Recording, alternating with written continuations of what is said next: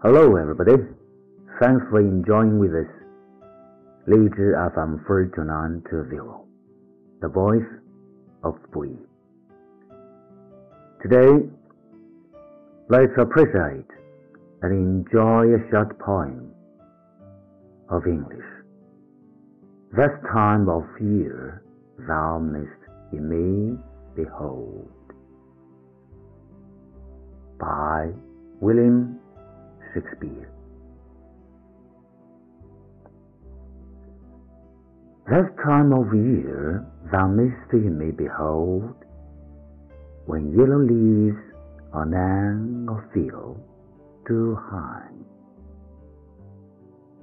Upon those boughs which shake against the cold, by a ring choirs will late the sweet birds sing. In me thou seest the twilight of such day, as after sunset fadeth in the west, which by and by black night doth take away.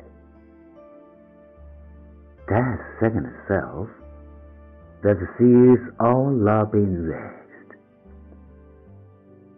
In me thou seest the glowing of such fire, that on the ashes of its youth doth lie, as a deathbed whereon it must expire, consumed with that which it was nourished by.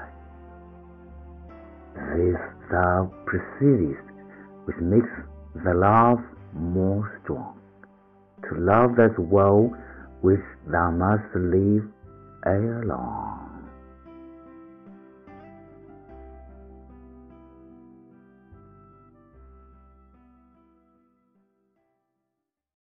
本期节目播放完毕，支持本电台，请在荔枝 FM 订阅收听。